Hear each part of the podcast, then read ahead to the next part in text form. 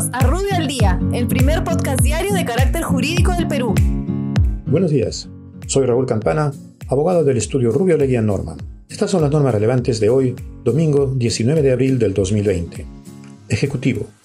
El Gobierno, mediante decreto legislativo, dispone que el servicio educativo no presencial o remoto en las instituciones públicas de educación básica y superior se realiza en el marco de la emergencia nacional así como de manera complementaria una vez que se inicie el servicio presencial.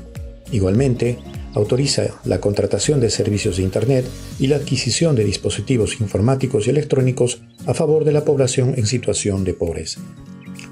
Por otra parte, mediante decreto de urgencia, autoriza el otorgamiento excepcional de un subsidio de 760 soles a favor de los hogares en condición de pobreza o pobreza extrema en el ámbito rural, el mismo que podrá ser cobrado hasta un máximo de 30 días posteriores al término de la emergencia sanitaria. SUCAMEC.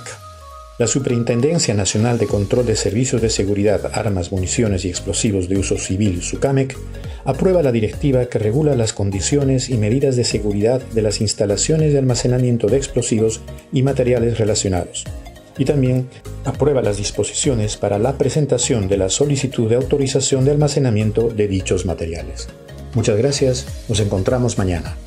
Para mayor información, escríbenos a comunicaciones.rubio.pe. Rubio, moving forward.